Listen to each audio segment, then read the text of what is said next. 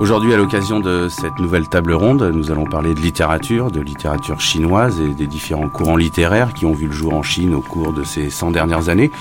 Une thématique hautement politique qui voit le jour donc au début du XXe siècle et qui va prendre tout son sens avec le mouvement du 4 mai 1919. Ce jour-là, près de 3000 étudiants manifestent place Tiananmen à Pékin. Ils manifestent pour protester contre le traitement réservé à la Chine par les puissances signataires du traité de Versailles qui octroie au Japon les anciennes concessions d'une Allemagne défaite quelques semaines plus tôt. Alors cette manifestation éminemment politique, donc menée par les étudiants, va faire écho chez les intellectuels de gauche et va se transformer en un vaste mouvement culturel qui allait être euh, pendant longtemps une sorte d'idéal et une référence notamment en littérature un mouvement pour une nouvelle culture, comme l'écrit euh, Sébastien Weig, euh, euh, qui va formuler véritablement le projet d'une rupture moderne, capable de démocratiser les esprits et d'émanciper les individus. Pour les écrivains qui y participent, la littérature de fiction doit être le vecteur privilégié de cette transformation de sujet en citoyen, la révolution de 1911, ayant mis un terme à l'Empire. Alors ce qui est plus important, euh, c'est que le mouvement du 4 mai a eu des conséquences majeures en accélérant la recomposition des forces politiques intérieures en deux grands partis opposés et en suscitant une vaste contestation des fondements même de la culture chinoise, renforçant le mouvement de la nouvelle culture qui avait commencé quelques années auparavant. Alors ce mouvement du 4 mai prenait une rupture totale avec le confucianisme et l'avènement d'une littérature porteuse d'une dimension démocratique qui faisait émerger une nouvelle façon euh, de configurer l'histoire, de produire ou de contester des normes politiques sur le rejet des schémas idéologiques de l'engagement. Qu'est devenu ce mouvement et ses animateurs au fil du temps, et notamment pendant la période maoïste Une question qui m'a été soufflée euh, par la lecture de celui que la scène littéraire chinoise a qualifié au milieu des années 80 de cheval noir. Je veux parler bien sûr de Liu Xiaobo, prix Nobel de la paix, condamné à 11 ans de prison en 2009 pour avoir dénoncé à maintes reprises le post-totalitarisme chinois et demander le respect des droits de l'homme.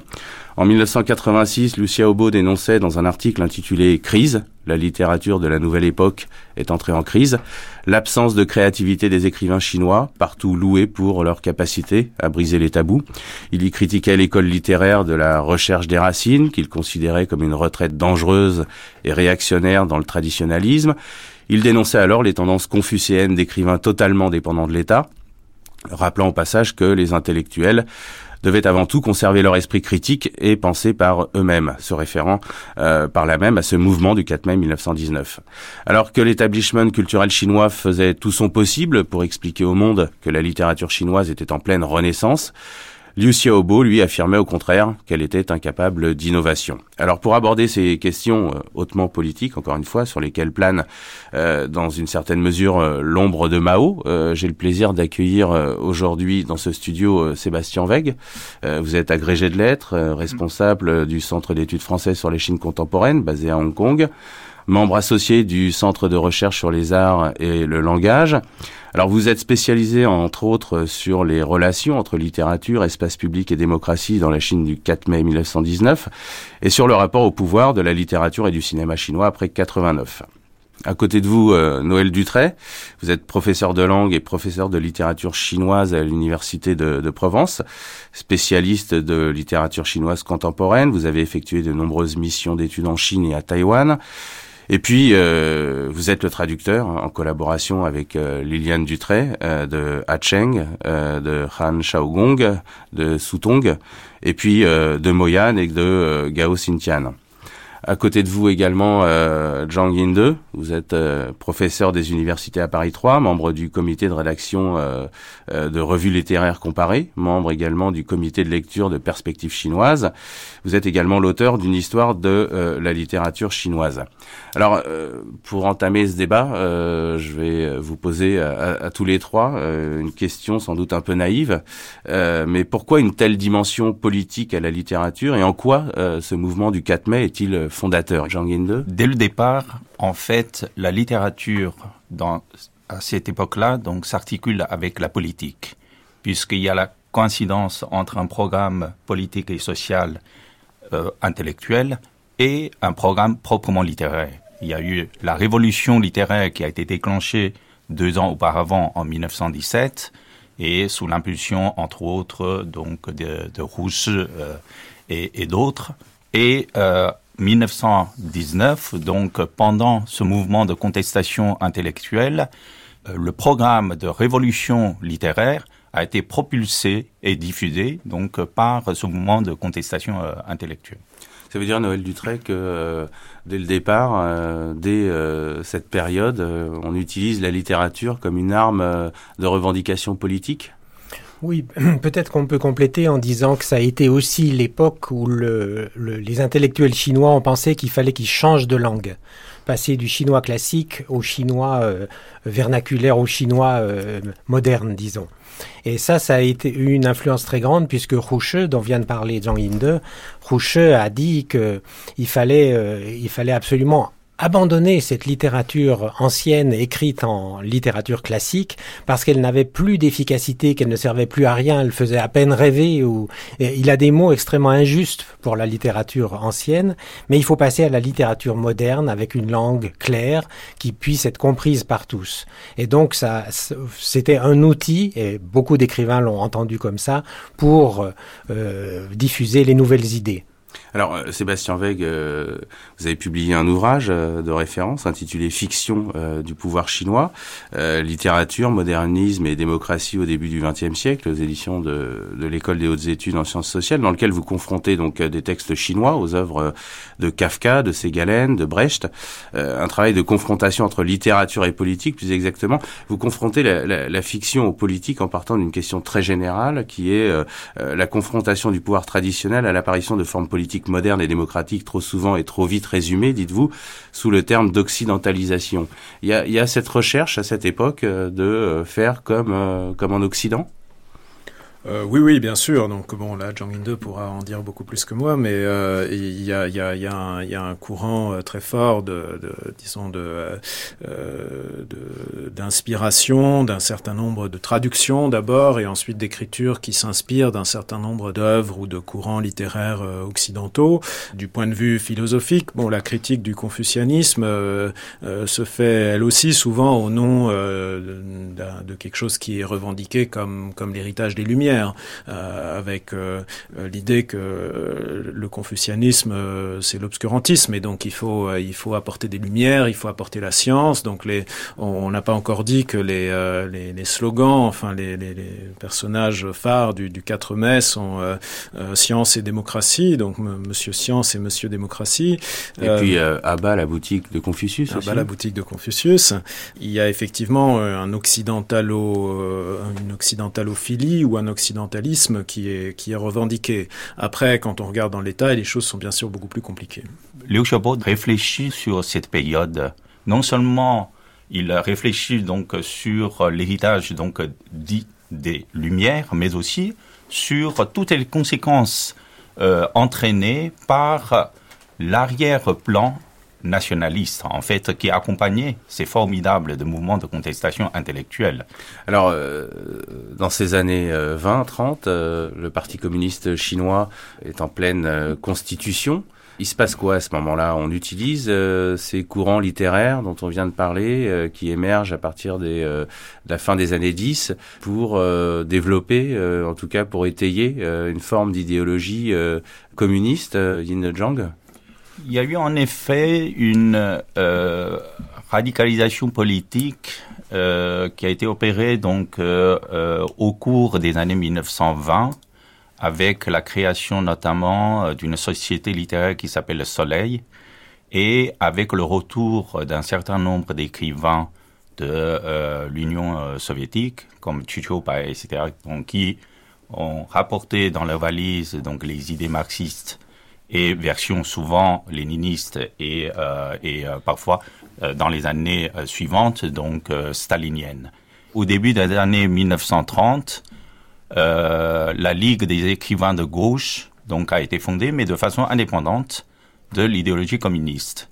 C'est vraiment le contexte de la guerre qui va éclater donc en 1937 qui va orienter un grand nombre d'écrivains dans l'engagement euh, plutôt communiste.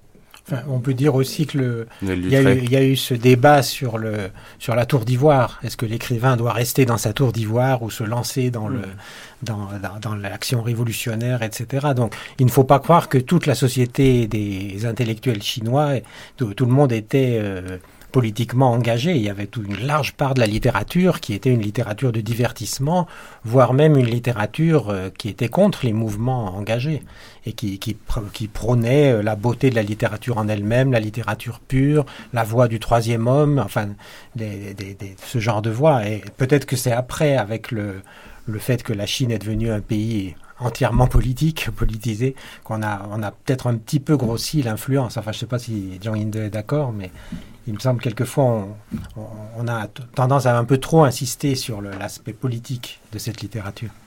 Alors justement, en 1949, euh, Mao proclame la naissance de la République euh, populaire de Chine.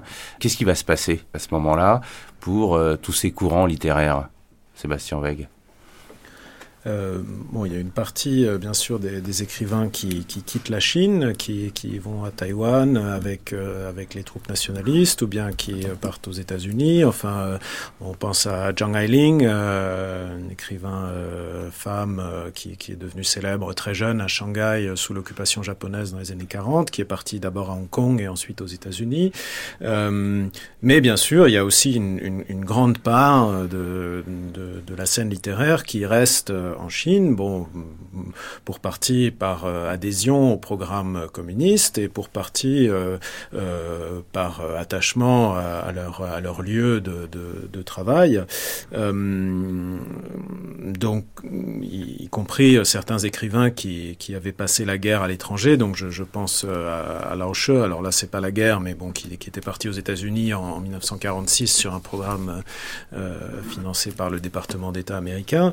Euh, donc il y a une indéniable force d'attraction du, du, nouveau, euh, du nouveau pouvoir euh, euh en 1949, du pouvoir communiste, qui est dû bon, surtout au, au discrédit complet du gouvernement nationaliste et puis au prestige des idées de gauche dans les milieux culturels. Donc il y, a, y a une période, disons, de, de quelques années, enfin au moins deux, deux trois ans, cette période, l'historiographie l'a, l'a réduit de plus en plus. Avant, on pensait qu'on pouvait parler de, peut-être de huit ans, de lune de miel entre les intellectuels et le pouvoir communiste jusqu'au mouvement anti-droitier de 1957. Maintenant, on a plutôt tendance à dire que c'est peut-être deux ans, enfin deux, trois ans, donc jusqu'à jusqu'à la, collectivisation des terres, la, collectivisation en ville, donc les, mouvements qui ont lieu au début des années 50. Et puis, bon, bien sûr, les, sans-fleurs et le mouvement anti-droitier qui, là, là marque vraiment une rupture entre les, les, intellectuels, les écrivains et le pouvoir communiste. Vous évoquez euh, donc euh, les sans-fleurs, euh, période où, euh, où euh, Mao élimine un certain nombre d'intellectuels. La littérature devient un outil de propagande, Noël Dutré? Bon, C'était déjà fait en 49. simplement, il y a quelques intellectuels extrêmement courageux qui ont, qui, qui, ont essayé de protester. Je pense par exemple à Hu Feng. Hu Feng a, a, a écrit euh, au comité central en disant euh, qu'il fallait euh, cesser de planter les cinq poignards dans la tête des écrivains. Et ces poignards, c'était l'idéologie obligatoire, etc., etc., le, le, rôle de la littérature au service du parti. Et l'affaire Roufong a fait un bruit terrible puisque ça a été le début de la répression des, des, des, des intellectuels et surtout des écrivains. C'est-à-dire que Roufong demandait pas du tout qu'on renverse le socialisme, que bah, c'est pas ça du tout. Il disait laissez-nous écrire, pour sinon on n'arrivera jamais à écrire des choses qui aient un contenu, qui qui qui soit pas forcément une arme de propagande. À partir de là, ensuite le mouvement des sans-fleurs éclate, où dans un premier temps on laisse la liberté aux gens de s'exprimer. Hein. C'était un piège terrible, hein, puisqu'ils ont osé écrire des choses réelles sur le pouvoir. C'est la première fois qu'on y voyait clair euh, sur ce qui se passait en Chine à travers le quotidien du peuple. Hein. Quand on retrouve les quotidiens du peuple de cette époque, c'est extraordinaire de lire des articles aussi, euh, aussi dangereux. Et seulement après, il y a le mouvement anti-droitier qui éclate et c'est la répression. Donc à partir de là, euh, effectivement, il y a très très peu d'écrivains qui ont pu s'exprimer. Euh, euh, non pas librement, mais arriver à dépasser les frontières pour essayer d'exprimer des choses profondes. C'est la mort de la littérature à ce moment-là, euh, Yin de Zhang euh, D'une certaine manière, effectivement, euh, d'abord, euh, c'était euh, quand la littérature subsistait, donc c'était le triomphe donc du réalisme socialiste d'une part. Et autour de 1957, un grand nombre d'intellectuels et et d'écrivains donc ont été victimes évidemment de cette campagne pour être exilés par exemple dans le cas de Wang Meng qui a été donc exilé dans le dans le Xinjiang après avoir écrit l'année précédente une nouvelle euh, un peu subversive en parlant donc d'un jeune un peu révolté euh, qui euh, qui a été nommé donc dans le département de l'organisation, comme on disait. Donc Wang a été exilé, mais dès le 1949, le choix a été divers chez les écrivains.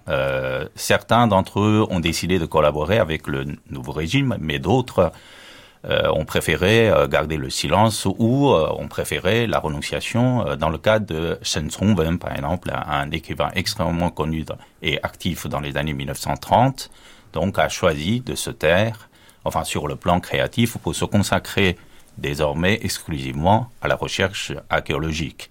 Et d'autres continuaient à exister avec une, une stature tout à fait institutionnelle, comme Pachin, mais qui n'a plus rien d'écrit de créatif.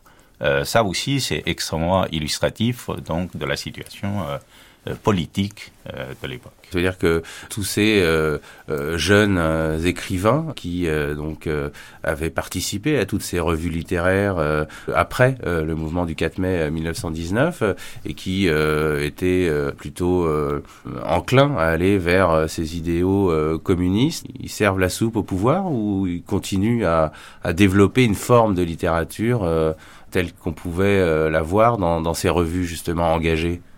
Sébastien non, enfin, je crois pas qu'il y ait vraiment de, littérature de, de samizdat en Chine. Euh, il y, a, effectivement, il y a des, euh, écrivains qui, euh, qui, se taisent ou, bien qui, publient des textes correspondent à, ce qui est, ce qui est demandé par, par le pouvoir. Enfin, on peut donner l'exemple de Lao She, puisque, c'est un exemple que je connais un petit peu. Donc, il a, de façon, enfin, ce qui est intéressant, c'est que Lao n'a presque plus écrit de textes narratifs après 1949, il n'a plus écrit que des pièces.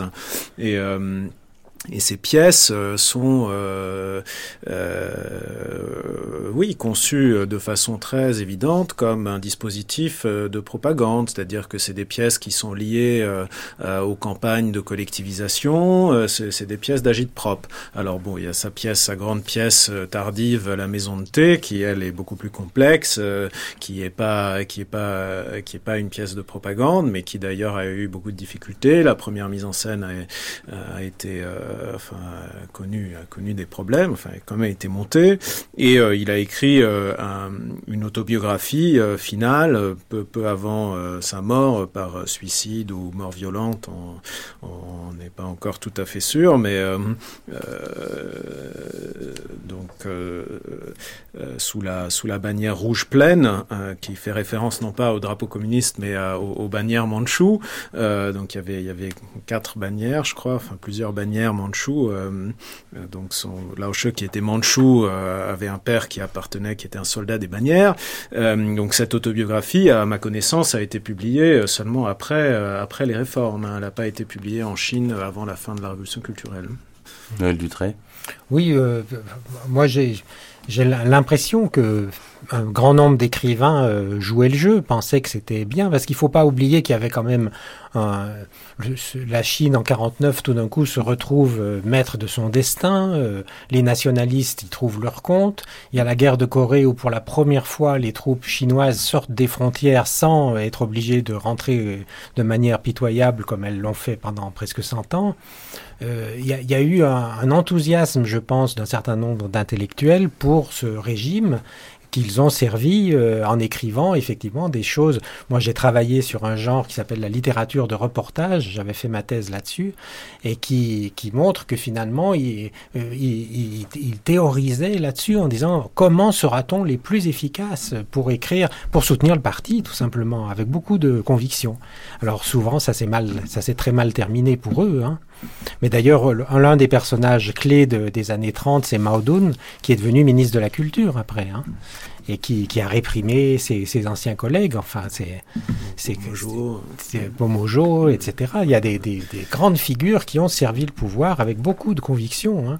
On ne peut pas leur enlever ça, en tout cas. Alors justement, euh, Jean Guinde, euh, un certain nombre d'intellectuels euh, euh se sont servis euh, de la littérature, des Lumières.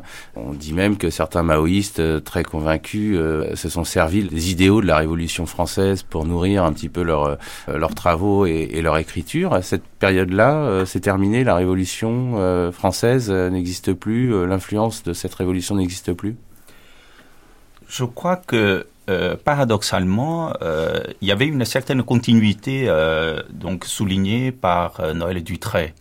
les intellectuels et les écrivains chinois avant 1949 ou après 1949 ont toujours été animés par la même conviction vis-à-vis d'un régime qui incarnait selon eux donc les idéaux du progrès, donc des lumières. Et alors c'est pour cela qu'au lendemain de la révolution culturelle, et même avant, euh, et pendant euh, les campagnes répressives successives, l'amertume était d'autant plus grande qu'ils adhéraient par conviction donc à ce régime, à cette idéologie, pas toujours sous contrainte. Et euh, les contraintes existaient, mais c'était un choix très souvent délibéré de leur part. Je voudrais aborder avec vous la question de, ce mouvement littéraire justement qui naît au, lendemain de la révolution culturelle, euh, ce mouvement dit des, des, cicatrices. Les Chinois peuvent désormais parler de la douleur vécue au cours de ces années, sans toutefois avoir la possibilité d'aborder la responsabilité politique euh, de Mao. Alors cette littérature est apparue en Chine à la fin des années 70, alors qu'un regain de liberté voyait le jour vis-à-vis des intellectuels et des écrivains, notamment suite au procès de la bande des quatre, et euh, la critique officielle de Mao, qui intervient juste après sa mort, donc en, en 76. Beaucoup d'écrivains ont alors exorcisé un passé marqué par le réalisme socialiste et euh, la littérature officielle, en offrant une vision crue et directe de la société chinoise, marquée notamment par les traumatismes euh, de cette période euh, maoïste. Et suite à, la poésie obscure des années 70, forme d'expression clandestine dite euh, école de Menglong, la littérature des cicatrices assurera une transition en forme d'exutoire avant l'apparition d'auteurs engageant une recherche euh, identitaire et parfois un dialogue avec l'Occident. Alors, cette littérature des cicatrices, comment est-ce qu'on peut la, caractériser? Au sens strict, euh, la littérature des cicatrices, c'est vraiment un, petit ensemble d'œuvres qui, à partir de 78, et puis surtout après la, résolution sur quelques, quelques questions d'histoire du, parti en 1981 euh, s'inscrivent dans la ligne officielle qui est euh, de dénoncer euh, un certain nombre d'excès. Euh, donc euh, la révolution culturelle est, officiellement condamnée et, donc il devient tout à fait possible de traiter un certain nombre de problèmes liés à la révolution culturelle.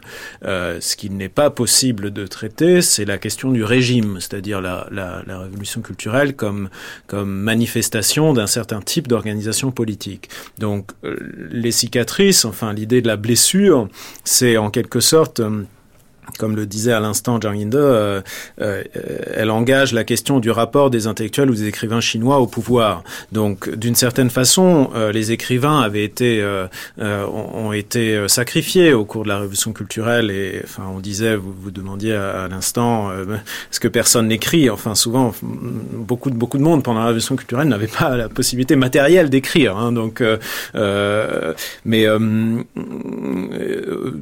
dans cette littérature de cicatrices il y a une sorte de, tendance à, suggérer que euh, finalement le problème était peut-être que ce mouvement, enfin que, le mouvement de la révolution culturelle elle-même n'était peut-être pas euh, euh, tant en cause que le fait que les, intellectuels avaient été mis de côté ou n'avaient pas le rôle dirigeant qui leur revenait de droit dans, le dispositif politique chinois. Alors là, je, je force un peu le trait. C'est vrai que c'est pas c'est pas forcément aussi euh, aussi noir et blanc, mais euh, mais il y a quand même l'idée que on, a on a fait du mal aux intellectuels alors qu'on n'aurait pas dû. Et il n'y a pas du tout de réflexion sur la révolution culturelle comme comme comme mouvement qui dépasse simplement les les, les doléances des intellectuels. Euh, donc la question du régime politique. Il faudrait peut-être se rappeler euh, les, faits, euh, c'est-à-dire que ce mouvement euh, littéraire qui a été éphémère, à vrai dire, au l'immédiat, à l'immédiat lendemain de la révolution culturelle, donc entre 77 et 78, avec d'abord la publication d'une nouvelle qui va beaucoup beaucoup parler de d'elle, écrite donc par Liu Xingwu en 1977 et qui s'appelle Le professeur principal. C'est l'occasion de, euh, de nous rappeler que Liu Xingwu vient de publier donc un magnifique euh, texte, les Mémoires, qui s'appelle précisément Je suis né un 4 juin, en se référant évidemment à sa vraie naissance en 1942, mais c'est une allusion explicite aussi à l'événement que, que l'on connaît.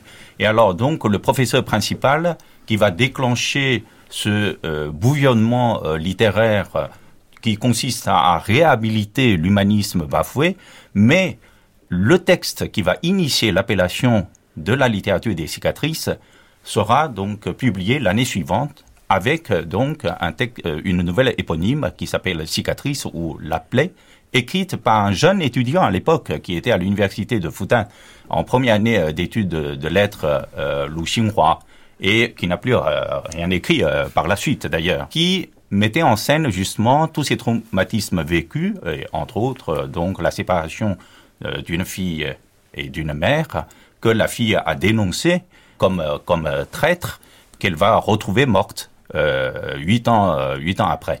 Et alors donc c'était ce, schéma narratif qui euh, dominait la scène littéraire euh, pendant euh, quelques années. Alors, je voudrais peut-être souligner une chose, c'est que la littérature, enfin la poésie dite obscure, n'était pas au diapason exact avec la littérature de cicatrices. D'ailleurs, à un moment donné, donc l'un des poètes emblématiques de cette mouvance littéraire qui s'appelle Beidao, qui a écrit à l'adresse de Liu Qingwu, réveille-toi Liu Qingwu, pour dire que en fait euh, cette littérature des cicatrices était encore loin de se débarrasser donc du schéma du réalisme socialiste, même en mettant une nouvelle thématique euh, donc en, en, avant. Finalement, cela obéissait encore exactement au, même schéma. Alors, pour Beidao, donc la révolution venait de cette littérature dont la gestation se situait pendant la révolution culturelle. C'était euh, la poésie qui a émergé donc de façon tout à fait clandestine euh, donc à partir de 1972, 13, 14, etc. pour voir euh, le jour donc euh, au lendemain de la révolution culturelle. Alors on dit de ces auteurs qui vont euh, se dépeindre comme des êtres qui supportent toutes les souffrances de l'existence, ils acceptent docilement leur destin misérable. C'est l'histoire terriblement bouleversante d'êtres vivants mais morts qui représentent des citoyens idéaux pour la nouvelle société. Les sujets ne sont-ils que de simples victimes sans aucune responsabilité vis-à-vis -vis de l'histoire, Noël Dutray oui, euh, je crois que ce que vient de dire euh, Zhang Yinde est capital, c'est ce retour de l'humanisme. Parce qu'il faut penser que pendant la révolution culturelle, on devait dénoncer ses parents. Si ses parents avaient dit quelque chose euh, critiquant le président Mao, un enfant était tenu d'aller dénoncer ses parents. Donc là, il y a un retour à l'humanisme, c'est-à-dire le, le, maître d'école, le professeur principal, va chercher les raisons pour lesquelles tel enfant est un délinquant, et il n'ira pas dire que c'est de la faute de la bande des quatre ou de Mao Zedong. Ou... Non, il faut, il faut, c'est les les, valeurs humanistes. Et c'est ça qu'on lit dans, dans, dans, tous ces, dans tous ces textes de la littérature de cicatrice. Alors, quelque chose qui m'échappe, euh, comment est-ce que euh, on peut euh, d'un côté avoir ce retour de l'humanisme dans cette littérature des cicatrices sans jamais pouvoir aborder la responsabilité politique? Non, je crois qu'il y a l'idée que le, le, le parti s'est trompé. Euh, le président Mao avait 70% de bons, 30% de mauvais, donc sur les 70, sur les 30%. Ça, c'est ce que Deng Xiaoping déclare en 1981, mais, ce courant naît, euh, cet humanisme dont vous parlez euh, réapparaît avant, à partir du moment où Mao Il y a deux choses, c'est qu'on ne franchit pas une certaine limite, parce qu'on est sûr de, de, d'être, de plus pouvoir écrire. Ça, je pense que c'est intégré par un certain nombre d'écrivains. Et puis ensuite, on se rassure en se disant le parti s'est trompé, mais maintenant on est reparti sur la bonne voie, c'est, c'est reparti. Euh, il y a l'idée, enfin la critique du, maoïsme, enfin il y a une continuité intéressante avec le mouvement du 4 mai qui est, qui est l'idée des Lumières. Et donc, euh, l'humanisme, il est sous le signe des Lumières. Donc, l'idée, c'est que, euh, en réalité, euh, le, le, maoïsme visait à faire le bien, mais a fini par faire le mal parce que il, était encore trop sous la coupe des forces obscures, de, l'ignorance paysanne. Ça, c'est un grand thème hein, de critique de, de, du système politique traditionnel, c'est-à-dire que sous, euh, sous Mao, on retrouvait quelque chose qui était euh, la Chine éternelle, le, le, la domination du monde paysan sur les intellectuels, euh, en nombre, hein, s'entend, donc ça, c'est une façon d'articuler les choses. Donc la réponse à ça, c'est qu'il faut encore des lumières, il faut continuer à, promouvoir la science. bon, c'est, enfin, c'est des négociations. Hein. C'est pas, il faut regarder les textes. Il y a des textes qui détonnent aussi. Par exemple, si on pense au texte de Yang Jiang, hein, les, euh, les, six récits de l'école des cadres, euh, qui est un, qui est un texte tout à fait atypique dans, dans ces textes post-révolution culturelle, donc qui est l'œuvre d'une, d'une, prof d'université intellectuelle très, de très haut niveau, la femme de l'écrivain Tian Zhongshu, qui, euh, qui en fait utilise les, ressources de la littérature traditionnelle, euh, l'ironie, le, sous-entendu, un certain nombre d'allusions, euh, pour euh, tourner en dérision en fait la totalité du mouvement d'envoi à la campagne euh, des intellectuels pendant la révolution culturelle. Première partie de la révolution culturelle, donc euh, l'envoi des cadres dans les dans les écoles du 7 mai. Donc ça, c'est un exemple d'une œuvre finalement originale et qui qui fait éclater ces cadres. Donc on peut pas non plus dire que toute la littérature de cette époque est, est contenue dans un schéma complètement stéréotypé, mais euh, mais c'est vrai que, enfin de fait, il n'est pas très difficile d'arriver à concilier. Si on est un jeune écrivain et qu'on veut faire carrière au début des années 80, il n'est pas très difficile de concilier euh, euh la critique de la révolution culturelle de la, de la bande des quatre et, euh, euh, et un certain humanisme, euh, disons le retour à une certaine tradition de réalisme plutôt de gauche, voilà. Jim de Jean, vous vouliez rajouter quelque chose? Oui, euh, je crois que quand on se resitue dans le contexte de l'époque, on se souvient que euh, c'était encore moins euh, euh, libéré euh, d'une certaine manière. Euh, on se souvient donc d'un texte écrit par Bayroi qui s'appelle Amour amer, et qui faisait donc l'objet d'une critique virulente parce qu'il y a eu une adaptation cinématographique dont la scène ultime montre un énorme point d'interrogation pour dire que les intellectuels aimaient donc le parti. Est-ce qu'il y a eu le retour? C'était ça l'interrogation. Donc la moindre interrogation, le moindre doute vis-à-vis -vis, euh, euh, du parti, donc était condamné euh, systématiquement. Il y a eu à ce moment-là, au début des années 1980, deux campagnes répressives successives, dont faisait l'objet d'ailleurs euh, Kao avec ses pièces de théâtre, notamment l'arrêt d'autobus, puisque on croyait capter donc euh, une des velléités dans la remise en cause donc du rôle du, du, parti. Euh, euh, voilà, donc, euh, et ça s'appelait la, euh, campagne contre le libéralisme bourgeois, contre la pollution spirituelle. Alors justement, j'allais euh, venir à cette euh, politique de lutte contre la, pollution euh, spirituelle. Il n'y a pas à ce moment-là une littérature, je dirais, underground Euh, je pense à cette, poésie clandestine euh, ou à ces, euh, courants qui vont se distribuer sous le manteau dans certains milieux pour échapper justement à cette politique de lutte contre la pollution intellectuelle. Noël Dutré? Non, non, je crois que ce qui s'est passé, c'est que on a le, les, les, les gens qui ont fait la poésie obscure ou qui ont, qui ont écrit des textes qui ont été controversés au début des années euh, juste, euh, juste après le, la révolution culturelle, ils sont entrés dans les revues officielles. C'est ça qui est assez intéressant. Hein. Cette époque-là, la revue euh, Littérature du peuple a accueilli les nouveaux, ceux qui contestaient en, quelque sorte le régime, mais de manière extrêmement euh, euh, de, biais, disons, sans, le, contester de face. Et on allait chaque tous les tous les mois ou tous les six mois de d'affaire en affaire. L'affaire de tel texte qui est passé dans la revue Littérature populaire dirigée par Liu Xinwu, etc. Et chaque fois, il y avait des affaires. Et je me rappelle l'affaire de la pollution spirituelle. On avait dans notre département à Aix-en-Provence un, professeur chinois, euh, un intellectuel assez de, qui, qui, aimait beaucoup écrire, qui adorait la littérature, et il avait trouvé que le nombre de pigeons à Paris, c'était extraordinaire de penser que les Français pouvaient avoir tous ces animaux sans les manger. Et je lui avais pas dit qu'en France, on adore manger les pigeons. Et il a écrit un article très lyrique là-dessus qu'il a envoyé euh, à une revue en Chine. Et à ce moment-là, on, lui a répondu non, non, non, c'est, pas du tout le moment de faire ça. C'est la lutte contre la pollution spirituelle. Tu fais la louange d'un pays euh, capitaliste, etc. Bon, ce qui est rassurant à cette époque-là, c'est que le mouvement finalement a duré très peu de temps. Hein. Ça a capoté assez vite parce que les intellectuels n'en voulaient plus. Je crois qu'ils n'avaient pas besoin d'agir clandestinement. C'était quasiment ouvertement que les, les, gens commençaient à protester, à écrire des textes de plus en plus. Et puis alors une chose que je voudrais ajouter, c'est que à cette époque-là, les traducteurs chinois ont fait un travail euh, extraordinaire. Ils, ils, ont traduit à tour de bras pour rattraper le retard. Ils ont traduit du japonais, du, de l'anglais, de toutes les langues pour que les Chinois puissent lire assez facilement la littérature du monde entier.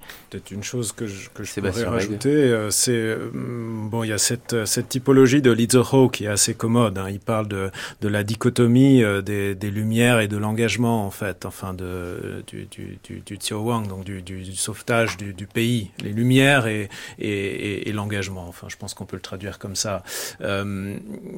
donc c'est une sorte de dialectique qui définirait les allers-retours des positions des intellectuels chinois tout au long du XXe siècle. C'est-à-dire qu'ils sont toujours partagés entre les idéaux universels des Lumières et la nécessité de faire ce qu'il faut pour que la Chine renaisse, pour que le pays euh, puisse progresser, euh, pour que le pays soit fort. Euh, donc, dans les années 80, ça se traduit par Enfin, il y a pas, je crois qu'il n'y a pas vraiment lieu de, de, de, d'écrire des samizdat. Enfin, mm, bien qu'il soit possible d'envoyer des textes à Hong Kong, euh, bon, euh, il y, a des choses qui sont sorties à Hong Kong des années 80, mais euh, il y, a, y, a, quand même un consensus d'une certaine façon dans les années 80 entre une frange du pouvoir réformiste qui qui a des intérêts communs avec les intellectuels. Donc, les intellectuels n'ont pas non plus intérêt à déborder cette frange réformiste euh, sur sa droite, si je puis dire, enfin du côté du libéralisme, euh, euh, parce que cette, cette frange était montée dans le parti et on avait bon espoir que qu'elle réussirait à mettre dehors les, vieux barbons maoïstes, les derniers restants, et, et donc que finalement tout pouvait, enfin tout pouvait converger. Donc donc il n'y avait pas besoin d'aller d'aller forcément plus loin. Alors sauf certains cas extrêmes comme Liu Xiaobo qui dès cette époque détonne un peu par euh, ces, prises de position. Mais euh, finalement, enfin, rétrospectivement, je ne sais pas si, Noël et Jean Indes sont d'accord, mais quand on regarde la, littérature ou même la scène intellectuelle aujourd'hui, on est frappé par contraste, par le consensus qui existait dans les années 80. C'est-à-dire qu'il y avait une convergence entre les élites politiques et les élites intellectuelles. Aujourd'hui, on n'a plus du tout ça. Aujourd'hui, ça part dans tous les sens. Personne n'est d'accord. Il n'y a plus du tout de coalition ou d'alliances possibles ou de, de programmes minimum possibles. Oui, je suis entièrement d'accord. Effectivement, euh, les cas de dissidence étaient euh, assez rares, euh, sauf euh, par exemple la revue Qingtian euh, aujourd'hui, donc dirigée par Pédoc, et donc qui a émigré parce qu'ils ont placardé donc leur texte sur le mur de démocratie avec l'implication des personnalités comme Wei Jingsheng et donc les euh, partisans de cette mouvance littéraire dite poésie euh, obscure. Mais sinon, effectivement, il y avait une grande convergence entre donc le choix des intellectuels et des écrivains et le projet collectif, donc de la modernisation. Et alors, on comprend mieux donc la, le positionnement de Liu Xiaobo vis-à-vis de toutes ces mouvances littéraires des années 1980, c'est que que ce soit la littérature des cicatrices, que ce soit plus tard la littérature de la quête des racines, en fait, on embrassait le même projet de la modernisation qui consistait à tourner la page vis-à-vis du traumatisme euh, du passé immédiat et également du passé en, général pour s'orienter euh, vers l'avenir. Et alors c'est ce consensus qui devait révolter euh, Léo qui voyait donc dans ce dans ce concert donc de la renaissance de la nation le danger justement euh, auxquels étaient euh, exposés les intellectuels, dans le sens où ils perdaient précisément euh, les valeurs des Lumières, en référence à, l'Occident, dans le sens plein, donc dans la définition occidentale de la position des intellectuels, c'est-à-dire leur position par rapport au pouvoir. Noël Dutray. Je pense que tout, tout, toute réflexion sur qui sommes-nous euh, d'où venons-nous surtout, ce qui est intéressante, parce que Han Xiaokong, finalement, les questions qui se posent ou qu'il exprime par ses textes, c'est finalement de dire euh, qui sont les Chinois. Euh, je dis toujours, euh, s'il y a un peuple qui sait d'où il vient, ce sont bien les Chinois, mais il se pose des questions plutôt sur les sociétés chinoises maoïstes, précédemment sous, sous, avec l'empereur, les empires, l'empire mandchou, et puis le confucianisme. Et donc, dans son texte Papa, qui est un texte aussi qui a fait beaucoup couler d'encre, il montre, il, a, il y a une espèce de rousseauisme presque dans ce texte, de, il montre finalement deux villages qui se font une guerre euh, dans un lieu improbable et dans une époque improbable et où on, on finit par s'entre-dévorer en reprenant le thème de Luxun du cannibalisme. Donc on a l'impression que Han Xiaokong il veut faire table rase là, là, de tout et repartir de, de ça pour faire pour euh, pour écrire euh, pour écrire une littérature dont il pensait qu'elle serait plus ouverte sur le monde entier si elle savait d'où elle venait. Voilà, c'était cette théorie. Et je pense que elle a eu son importance. Et d'ailleurs euh, est-ce que ça a été un encouragement pour Moyenne, j'en suis pas sûr, mais Moyenne a procédé un peu de la même manière en se disant j'écris sur mon village natal, sur mon pays natal et peu à peu on s'aperçoit qu'il écrit euh, des livres euh, extraordinaires parce qu'il a su s'appuyer là-dessus au lieu d'aller chercher des histoires à bracadabrantes comme l'on fait d'autres écrivains qui n'ont pas eu, qui n'ont eu que des succès extrêmement rapides. Près de 40 ans plus tard, euh, Moyenne euh, devient euh, prix Nobel de littérature en, en, 2012. Lui va rechercher ses racines dans les années 80. Il va revisiter son histoire. Alors encore une fois, paradoxalement, il accède donc au prix Nobel en se référant à Lu Xun. Euh, le modèle de, moyenne, euh, s'il y en a un, c'est vraiment euh, euh, et alors, je pense que moyenne donc a a eu un parcours un peu différent par rapport à la mouvance littéraire dite la quête des racines. Même si la critique donc a tendance à l'attacher avec la publication donc du clan du, du Sorgo en 1986 euh, avec l'adaptation cinématographique donc réalisée par Zhang Yimou et qui sera donc euh, primée à Berlin euh, en 1988. Moyenne donc est d'origine paysanne et rurale. contrairement donc aux initiateurs de la quête des racines, qui eux étaient des jeunes instruits, donc rentrés en, en ville. Ils écrivaient sur leurs euh, expériences vécues dans les régions euh, souvent périphériques, donc euh, dans lesquelles ils ont été envoyés, donc à partir de 1969. Donc, ce n'est pas par nostalgie que Moyen écrit sur son pays natal. D'ailleurs, c'est ça qui le différencie d'autres écrivains comme Garcia Marquez ou William Faulkner, que l'on cite souvent par rapport à Moyenne parce que c'est un pays exactement référentiel. Bon, même s'il y a une part euh, euh, de, une part mémorielle et une part même mythique extrêmement importante, mais il a su réinventer cet espace imaginaire et mythique à partir de véritables euh, ancrages donc géographiques et physiques. Et donc c'est très très différent lorsque il, euh, il a fondé sa république euh, littéraire à partir de son pays natal et non pas à partir d'un pays par exemple, où ces jeunes euh, instruits ont vécu pendant un temps déterminé. Alors, euh, Sébastien Veig, euh, ça veut dire que Lucio Aubo a tort quand il dit que la littérature d'aujourd'hui aurait complètement rompu avec les idéaux du 4 mai et ne serait qu'une répétition de la littérature ancienne Bon, je pense pas que Moyenne renie les, les, idéaux du 4 mai, même si bon, on mesure quand même un certain euh, un certain écart, effectivement, même si même si se revendique de Loussune, bon, enfin, il, effectivement, il a traité son rapport à Loussune de façon très euh, euh, très marquante dans euh, le pays de l'alcool, où euh, il y a, y, a y a des chapitres qui sont en fait des, des pastiches de, de, nouvelles de Loussune, enfin, donc c'est intégré dans une sorte de réécriture mais effectivement qui est pas qui est pas particulièrement critique vis-à-vis -vis de Loussune. Enfin, le, le pays de l'alcool, d'une certaine façon, c'est la c'est la vie la mise à jour euh, post Tiananmen de de, de, de l'appel aux, aux lumières, euh, à, à, à, la dénonciation du cannibalisme comme comme comme euh, facette de l'obscurantisme.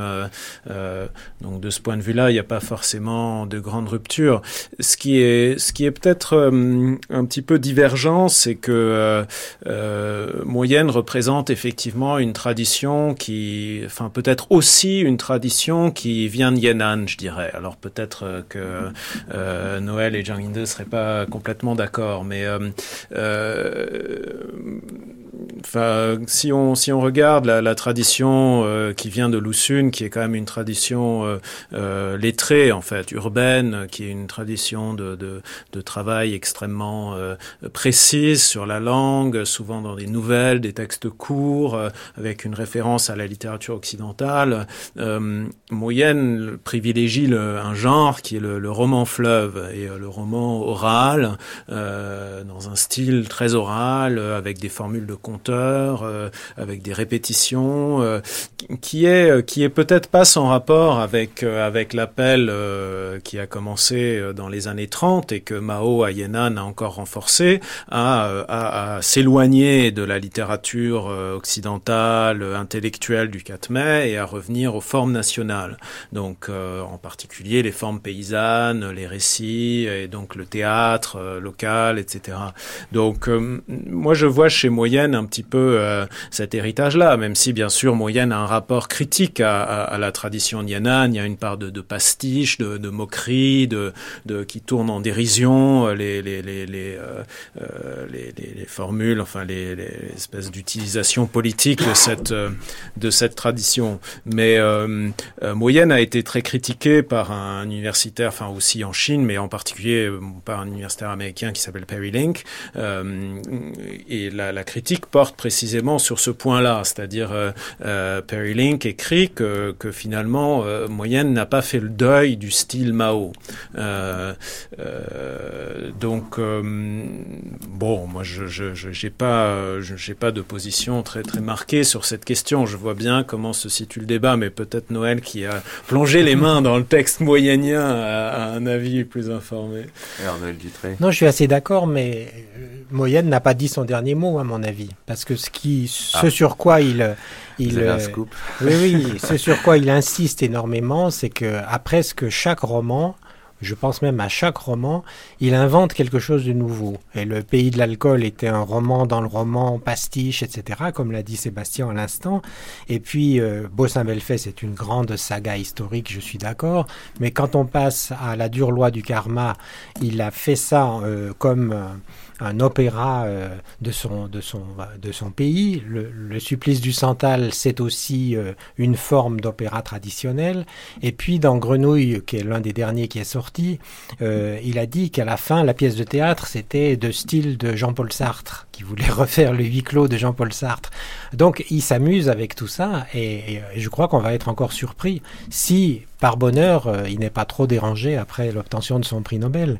J'ai l'impression qu'il prend la voie de dire je ne donne plus d'interviews parce que il, veut écrire, il veut continuer à écrire. Alors je vous le confirme, il ne donne plus euh, du tout euh, d'interviews pour avoir essayé de le, rencontrer euh, à Pékin. Il est devenu député du peuple. On peut s'attendre à un roman parlant du mécontentement populaire en Chine, des inégalités sociales. Sa première dénonciation, c'est la, c'est la corruption. Et je me rappelle à la librairie Le Phénix à Paris, euh, on avait présenté avec, avec lui, on avait parlé de, du pays de l'alcool et il avait dit que son pays était gangréné par la, par la corruption. Et les étudiants chinois qui étaient là avaient dit mais non, mais non, vous vous trompez, euh, maintenant euh, ça, va beaucoup mieux. Et il disait non, non, non, ça va pas du tout beaucoup mieux, je vous assure. C'était très intéressant de voir que il, il, maintient tout à fait son avis à ce sujet-là. Il pense que un des problèmes fondamentaux de la Chine, c'est la corruption. Alors, je voudrais revenir quand même sur la promesse euh, dite par moyen lors de son discours de, Stockholm. Il faut espérer qu'il continuera à écrire puisqu'il a promis de continuer à compter donc des histoires. Et euh, je pense que sur le problème du langage euh, dont on discute outre-Atlantique, il y a peut-être une lecture un peu cursive de l'œuvre de Moyenne. C'est vrai que euh, son euh, langage est très très marqué par le style Mao, mais qu'il euh, subvertit d'une certaine manière. Il faudra se rappeler qu'il écrit aujourd'hui, donc dans une époque où le postmodernisme n'a plus de, de, mystère, et il critique donc les travers de la société, l'inhumanité, souvent avec le carnavalesque et avec le burlesque. Et sur le plan linguistique, c'est vraiment le style hybride qui le, qui le caractérise et un style qui intègre le langage populaire, le langage politisé et le langage poétique, parfois donc sous forme assez archaïque. Et alors donc il refait euh, une œuvre fondée sur un registre extrêmement euh, large, donc sur le plan euh, stylistique et, et linguistique. On critiquait euh, donc ce style euh, un peu hybride et euh, sans regarder vraiment de près, en fait, justement les effets de style, extrêmement retravaillés, et pour justement subvertir le slogan politique, mais également le langage publicitaire. Et alors ça, dès les textes bien antérieurs, le pays de l'alcool, évidemment, que l'on lit avec plaisir, que l'on relit aujourd'hui, euh, est si magnifiquement rendu en français par Noël Dutray et Liliane Dutray, eh bien, ce texte date de 1993. Et les questions que euh, le roman a abordées, par exemple, la question de la société de petite prospérité ou petite aisance, moyenne aisance, grande aisance, etc., eh bien, il les tourne en dérision et ça, c'était en 1993, avant même la mise en avant officielle donc de ce projet collectif lors du 15e congrès du, euh, du Parti communiste. Mais seulement après que Deng Xiaoping euh, l'avait évoqué euh, très très rapidement. Donc, il ironisait déjà sur ce fantasme de la renaissance de la nation, ce fantasme de la puissance, ce fantasme donc de la toute-puissance de la prospérité et de l'argent, justement revenant sur le langage utilisé à l'époque et au début des années 1990, ou bien le langage euh, euh, qui revenait en fait, mais né euh, dans le contexte de la révolution culturelle, etc., que l'on appelle le style maoïste. Et alors c'est pour ça que je, pense que, au contraire, il y a un véritable travail stylistique et, et, et langagier chez, chez Moyen. Alors pour boucler la boucle et, conclure euh, ce débat, euh, Sébastien Veig, euh, une nouvelle équipe est arrivée au pouvoir. Xi Jinping a été officiellement intronisé le même jour que le pape François. la fiction va retrouver son rôle initial de questionnement du politique euh, c'est une vaste question. Euh, Xi Jinping et, la fiction euh, peuvent se relier à différents niveaux, mais aujourd'hui, enfin la, littérature en Chine aujourd'hui est, est, dans une situation un peu paradoxal qui, qui, reflète un petit peu la, la scène intellectuelle dans son ensemble, c'est-à-dire une, une, situation de grande diversité, de grand éclatement, de, euh, de, de, de euh, bouillonnement d'une certaine façon, mais, euh, mais qui aussi est en partie dépassé, euh, j'ai l'impression, par, par les événements. C'est-à-dire que souvent la, la réalité dépasse un petit peu la fiction. même Moyenne n'avait pas pensé qu'il pouvait y avoir 18 000 cochons dans le Huangpu, euh, euh, ça, ça, aurait pu sortir d'un roman de moyenne, mais, mais c'était pas le cas. Donc, euh, donc bon, le, le, débat intellectuel en Chine est de plus en plus éclaté, de moins en, il y a de moins en moins de consensus, il y a de moins en moins de communication entre les différentes sphères de la société, entre les écrivains, le pouvoir politique, les,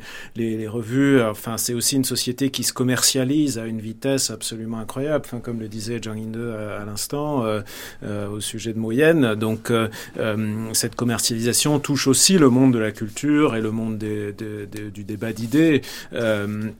Et donc, euh, bon, on est dans une situation où tout le monde est sans arrêt sous, sous la coupe de multiples pressions qui se superposent les unes aux autres, euh, et euh, on voit pas très bien euh, vers où vers où ça va. Donc la fiction, je ne sais pas quel rôle va jouer la fiction, la littérature ou même mm, le débat intellectuel dans les dans les années à venir, mais bon, en tout cas, il y a défaut de fabriquer du consensus, il reste vivant. Eh bien, euh, c'était donc le, mot de la fin. Sébastien Veig, euh, je vous remercie. Euh, je vous souhaite un, un bon retour à Hong Kong, au Centre d'études français sur la Chine contemporaine.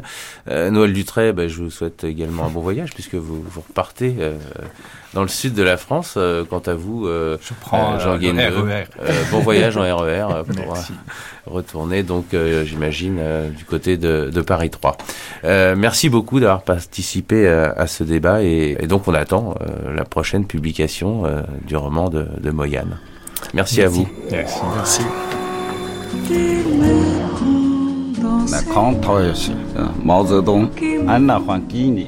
Yang Yang, Zhao Rongkun, ainsi s'achève cette grande traversée consacrée à la Chine dans l'ombre de Mao que j'ai eu le plaisir de vous proposer tout au long de cette semaine. Dans un instant, vous retrouverez les bons plaisirs d'Ali Rébéi. Lundi matin, fin des programmes estivaux oblige. C'est la rentrée sur France Culture et vous retrouverez donc dès 9h en lieu et place de votre serviteur, nos camarades habituels, bronzés et reposés, Emmanuel Laurentin et sa fabrique de l'histoire, Adèle Van Riet aux manettes des nouveaux chemins de la connaissance et Florian Delorme pour une nouvelle saison de Culture Monde. Mais en attendant, c'est encore un peu l'été sur France Culture.